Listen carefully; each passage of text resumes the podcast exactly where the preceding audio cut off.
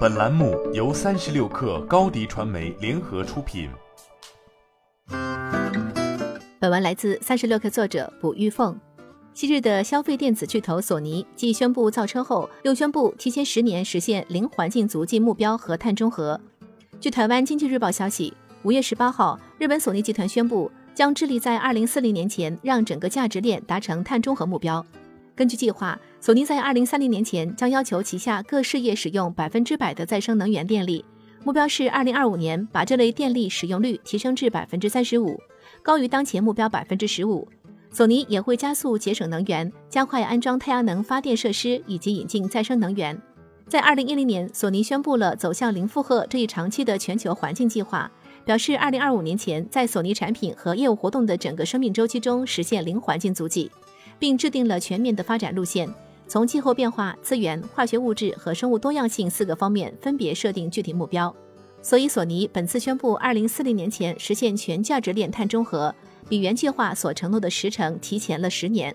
在索尼集团正式发布的二零二一至二零二二财年财报中显示，销售收入九点九二万亿日元，同比增长百分之十，体现公司主业盈利情况的营业利润达到一点二零二三万亿日元，同比增长百分之二十六。成为了日本制造业第二家营业利润突破一万亿日元的企业。二零二一年第四季度，索尼的销售额达二点二六万亿日元，归属于公司股东的净利润实现比前年同期增长百分之六十七。曾卖掉了美国纽约的总部大楼、东京品川区的索尼之城大崎大厦、东京品川区玉电山的地产，甚至东京索尼总社大厦的索尼，在二零二二年宣布跨界造车，成立索尼移动公司，致力于将索尼的电动汽车商业化。不过，如今索尼仍被缺芯、产能不足有所困扰。据《华尔街日报》五月十一号消息，索尼表示，由于零部件供应短缺，他们的旗舰游戏机可能在二零二二年全年都供不应求。此外，为了完成二零三零年实现百分之百可再生电力使用，到二零四零年实现范围一至三的碳中和，